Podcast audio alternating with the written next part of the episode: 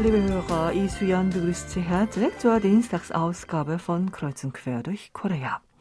Der elfte Taifun dieser Saison, Hinnam-no, traf heute Morgen gegen 4.50 Uhr in der Stadt Korje in der Provinz Südgyeongsang auf Land und zog nach etwa zwei Stunden und 20 Minuten über Busan in Richtung Ostmeer ab. Seit Nachmittag lag das Land nicht mehr unter dem Einfluss des Taifuns und der Himmel glatte auf. Der Sturm richtete in der Nacht kleine und große Schäden an. In den Städten Pohang und Gyeongju im Südwesten des Landes gab es in den zwei Stunden von 5 bis 7 Uhr morgens, nachdem der Taifun das Festland erreicht hatte, jeweils 160 und 153 Millimeter Regen. Der Starkregen sorgte in vielen Gebieten für Flutschäden und auch für Stromausfälle. Der Inlandsflugverkehr normalisierte sich im Laufe des Tages wieder. Auch die Brücken über dem Meer im Südwesten des Landes und auch viele Straßen wurden im Laufe des Tages der Reihe nach wieder für den Verkehr freigegeben. Hier nun die Vorstellung der heutigen Themen. Bei der Berliner Elektronikmesse IFA 2022, die bis heute stattfand, zeigten europäische Käufer im Zuge der gestiegenen Beliebtheit der koreanischen Contents in Europa größeres Interesse an koreanischen Produkten. Näheres dazu im ersten Beitrag. Im zweiten Teil Sie die Dienstagsrubrik Asien Kompakt. Im dritten Teil berichten wir über eine Briefaktion, bei der ältere Bürger die Briefe der jungen Single-Haushalte mit ihren Sorgen beantworten. Zum Schluss erfahren Sie, dass ein Bezirk der Stadt Daejeon und die Koreanische Technische Hochschule KAIST die Entwicklung einer Innenraumnavigation in Angriff nehmen. Wir legen zunächst etwas Musik auf, gute Unterhaltung mit der Lied Friedlich heute Nacht, gesungen von Daybreak.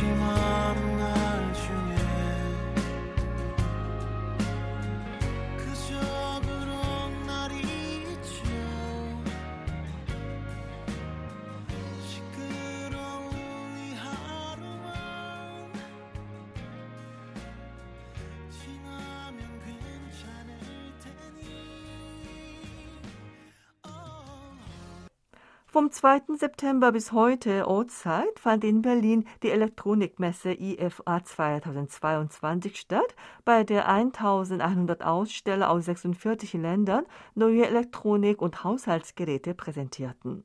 Bei der Messe in Berlin war diesmal auch ein Ramen-Kocher zu sehen, der den Besuchern der Han-Flussparks in Südkorea gut bekannt ist.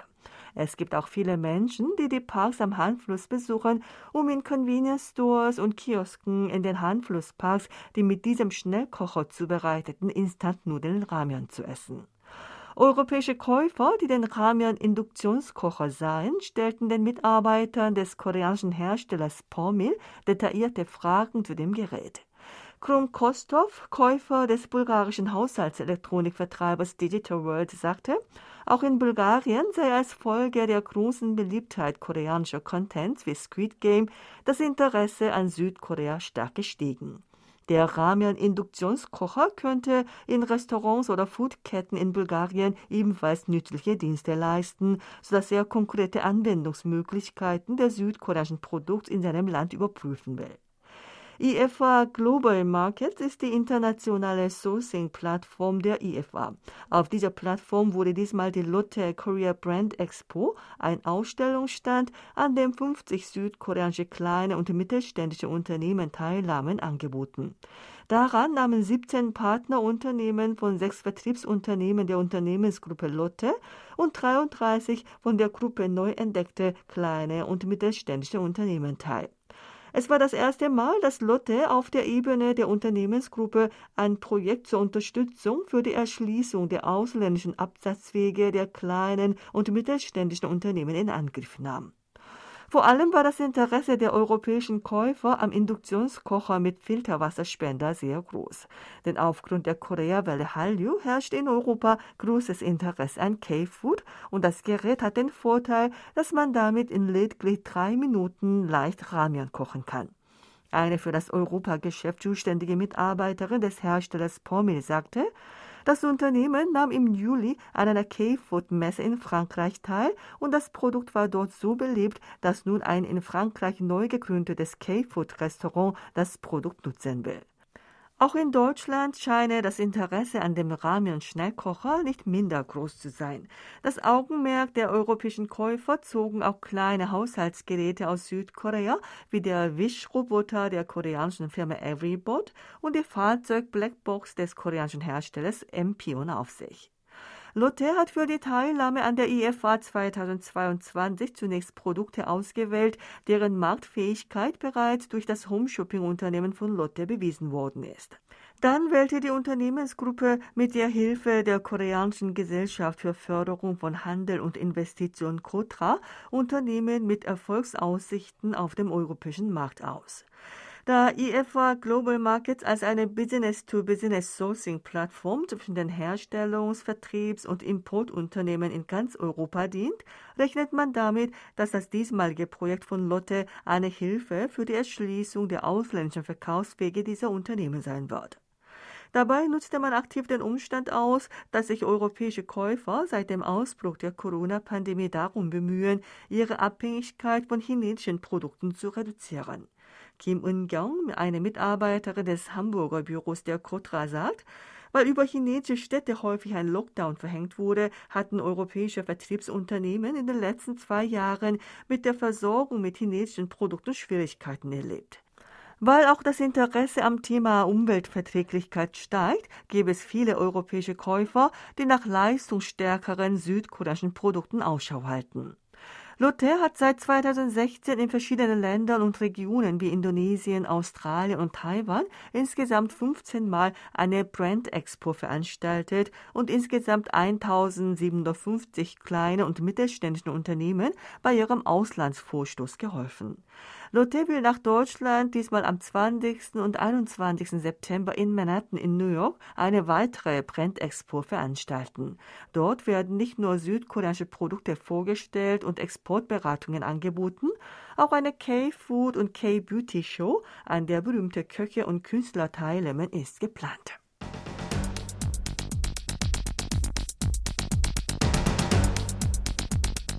Es geht weiter mit der Dienstagsrubrik Asien Kompakt. Dazu begrüßt Sie auch Sebastian Ratzer. Hallo, liebe Hörer. Pakistan war wegen des Monsunregens von verheerenden Überflutungen betroffen und dort breiten sich nun Krankheiten aus. Die Weltgesundheitsorganisation WHO gab am 5. September Ortszeit bekannt, dass medizinische Einrichtungen in Pakistan stark beschädigt oder zerstört wurden und mehrere 10.000 Menschen an Infektionskrankheiten erkrankt seien. In der WHO-Erklärung hieß es, dass durch Überflutungen in Pakistan mehr als 1290 Menschen gestorben und 12.500 Menschen verletzt worden seien. Über 33 Millionen Menschen seien von der Flutkatastrophe betroffen und rund 634.000 Menschen halten sich in einem Übergangslager auf. Von den Überschwemmungen seien nicht nur Häuser betroffen. 432 medizinische Einrichtungen des Landes seien vollständig zerstört und 1028 Einrichtungen teilweise beschädigt worden. Deshalb haben die Bürger Pakistans keinen Zugang zu medizinischer Versorgung und Behandlungsmöglichkeiten mehr. In Pakistan breiten sich nun in großer Geschwindigkeit Infektionskrankheiten aus. Schon jetzt liege die Zahl der Patienten, die an Durchfall, Malaria und Typhus erkrankt sind, bei mehreren Zehntausend.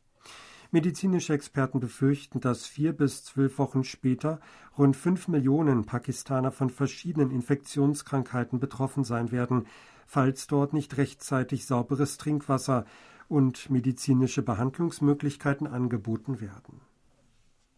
Thank you.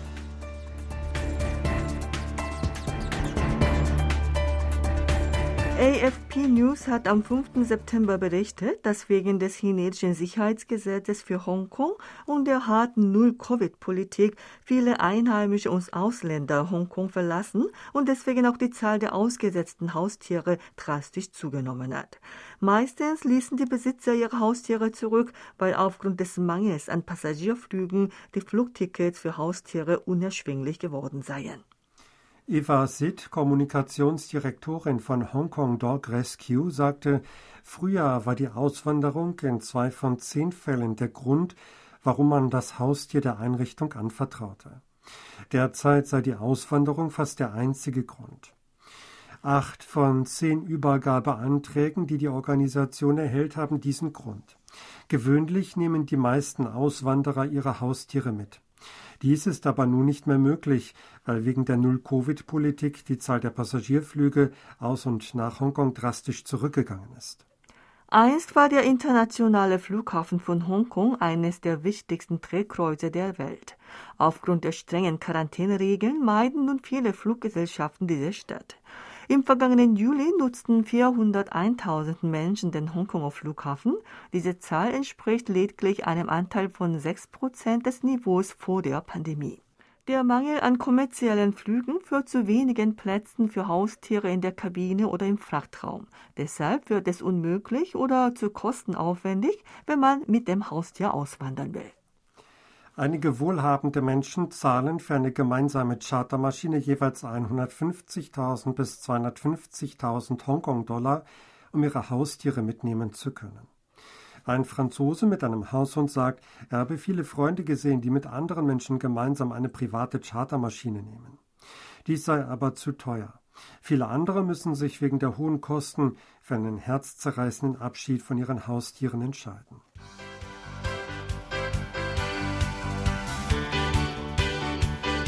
Thailand, ein wichtiger Exporteur von Kokosnüssen, der wegen der Ausbeutung von Affen für die Kokosernte kritisiert wurde, hat nun eine Maschine für die Kokosernte entwickelt. Laut lokaler Medien wie Nation Thailand hat das thailändische Landwirtschaftsministerium eine Maschine, mit der der Mensch auf Kokosbäume klettern kann, entwickelt und mit deren Verbreitung begonnen. Mit dieser Klettermaschine, die an beiden Beinen des Kletterers befestigt wird, kann man in einer Geschwindigkeit von 8,4 Metern pro Minute den Baum hochklettern. Für die Gewährleistung der Sicherheit des Kletterers ist die Maschine auch mit einem Sicherheitsgürtel ausgestattet. Die Tierschutzorganisation People for the Ethical Treatment of Animals kurz PETA, hatte 2020 einen Bericht über die Misshandlung von Affen in der thailändischen Kokosindustrie veröffentlicht. Das thailändische Ministerium erklärte, dass es die Maschine entwickelt hat, um die negativen Auswirkungen dieses Berichts auf die thailändische Kokosindustrie abzufedern. Im Süden Thailands wurden seit langem Affen zum Pflücken von Kokosnüssen gezwungen. Gewöhnlich wurden die Affen nach drei bis fünfmonatigem Training bei der Kokosernte eingesetzt und mussten bis zu 1000 Kokosnüsse am Tag pflücken. PETA berichtete 2020, dass die Organisation auf acht Farmen in Thailand eine Ausbeutung und Misshandlung von Affen feststellen konnte und veröffentlichte auch ein Video von leidenden Affen. Die Organisation teilte damals ihre Rechercheergebnisse monatelang mit den betreffenden Unternehmen, sodass etwa 15.000 Lebensmittelhändler in Europa und den USA beschlossen, keine Kokosprodukte aus thailändischer Affenarbeit mehr einzukaufen und anzubieten. Thailändische Kokosmilchproduzenten behaupteten, dass der Einsatz von Affen bei der Kokosernte eine Tradition und ein Teil der Kultur der südlichen Regionen Thailands sei und bei Touristen als beliebte Attraktion gelte. Auch die thailändische Regierung versuchte zu vermitteln, indem sie darauf hinwies, dass Affen für das Pflücken von Kokosnüssen nicht grausam abgerichtet oder misshandelt worden seien. Angesichts des sich ausbreitenden Boykotts von Kokosmilch aus Thailand hat die Regierung nun die Klettermaschine entwickelt. Das war's wieder mit Asien Kompakt. Vielen Dank fürs Zuhören und tschüss bis nächste Woche.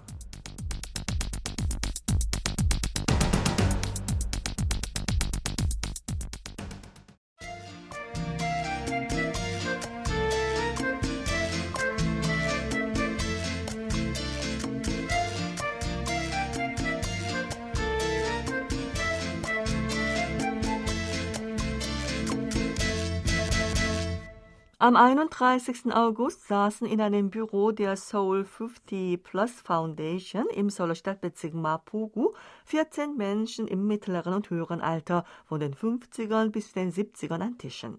Sie wechselten miteinander kein Wort und waren jeweils damit beschäftigt, einen Brief zu schreiben. Sie waren Menschen, die freiwillig an einer Briefaktion für junge Einpersonenhaushalte teilnahmen. Diese Aktion mit dem Namen Wärmebriefkasten wird von der nicht kommerziellen Kooperation namens UNGI Wärme, dem Zentrum für freiwillige Hilfe der Stadt Seoul und der Korea Postal Service Agency durchgeführt. Wenn allein lebende junge Menschen im ganzen Land anonym einen Brief über ihren persönlichen Kummer in Bezug auf Job, Liebe und Familie schicken, lesen ältere Bürger mit Lebenserfahrungen diese Briefe und schreiben eine Antwort. Die Aktion wurde im vergangenen Monat für ein besseres Verständnis der jungen und älteren Generation füreinander gestartet. Die jungen Menschen von heute sind mit der Online-Kommunikation vertraut und daran gewöhnt, im Internetraum mit kurzen Kommentaren oder einem Emoji ihre Gefühle und Gedanken zum Ausdruck zu bringen. Daher stoßen die von älteren Menschen mit der Hand geschriebenen Briefe bei ihnen auf sehr gute Resonanz und schenken ihnen Trost. Die Menschen im mittleren und höheren Alter, die an dem Tag an der Aktion für handgeschriebene Briefe für junge Menschen teilnahmen, sind Menschen mit verschiedenen Lebenserfahrungen wie Ruheständler, die ihr Leben lang bei Unternehmen angestellt waren, Hausfrauen oder auch Krankenschwestern. Sie lesen die Briefe von jungen Menschen und wählen solche aus, auf die sie eine Antwort geben können. In der Antwort erzählen sie häufig offen von ihren eigenen Erfahrungen in jungen Jahren. In ihren eigenen Zwanzigern hätten sie auch ihr Leben nicht verstehen und niemandem ihr Herz ausschütten können. Sie hätten auch als sie jung waren dieses und jenes mit verschiedenen Ausreden nicht in die Tat umgesetzt und aufgegeben und es dann im Alter bereut.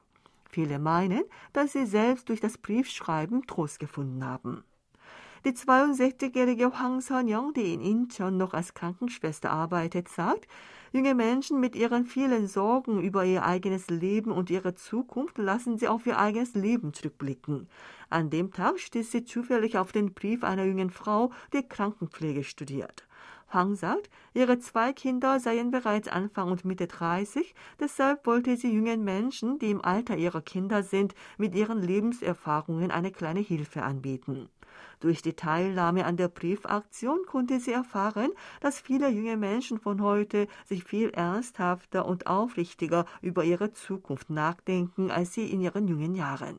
Dies habe sie dazu veranlasst, dass sie sich Gedanken über ihre Gegenwart machte und große Dankbarkeit für ihr gegenwärtiges Leben empfand. Die 52-jährige Mun Sujin las den Brief eines jungen Mannes, der an Lupus erkrankt ist. In seinem Brief gab es eine Stelle, an der er sich darüber Gedanken machte, dass er wegen seiner Krankheit nicht an geselligen Zusammenkünften mit Freunden teilnehmen kann. Moon konnte dieses Problem gut nachvollziehen, weil sie persönlich an einer Schilddrüsenerkrankung leidet. Sie habe ihm unter anderem verschiedene Tipps für Gesundheitspflege gegeben, die sie durch ihre eigenen Erfahrungen sammeln konnte.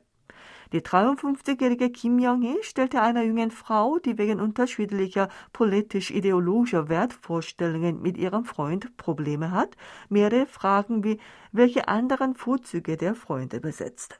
Denn sie wollte ihr Gelegenheit geben, über die Beziehung nachzudenken. Die Antworten, die die älteren Menschen an dem Tag schrieben, werden kurz vor dem lunaren Erntedankfesttag Chuseok den jungen Menschen überreicht. Es gebe häufig ältere Menschen, die einmal an der Briefaktion teilnahmen und sich für die erneute Teilnahme bewerben. Chu Hyun-gi, Vorsitzender der Kooperation UNGI, möchte auch im Oktober und November die Briefaktion fortsetzen, sodass noch mehr junge und ältere Menschen durch eine innige Kommunikation einander näher kommen können.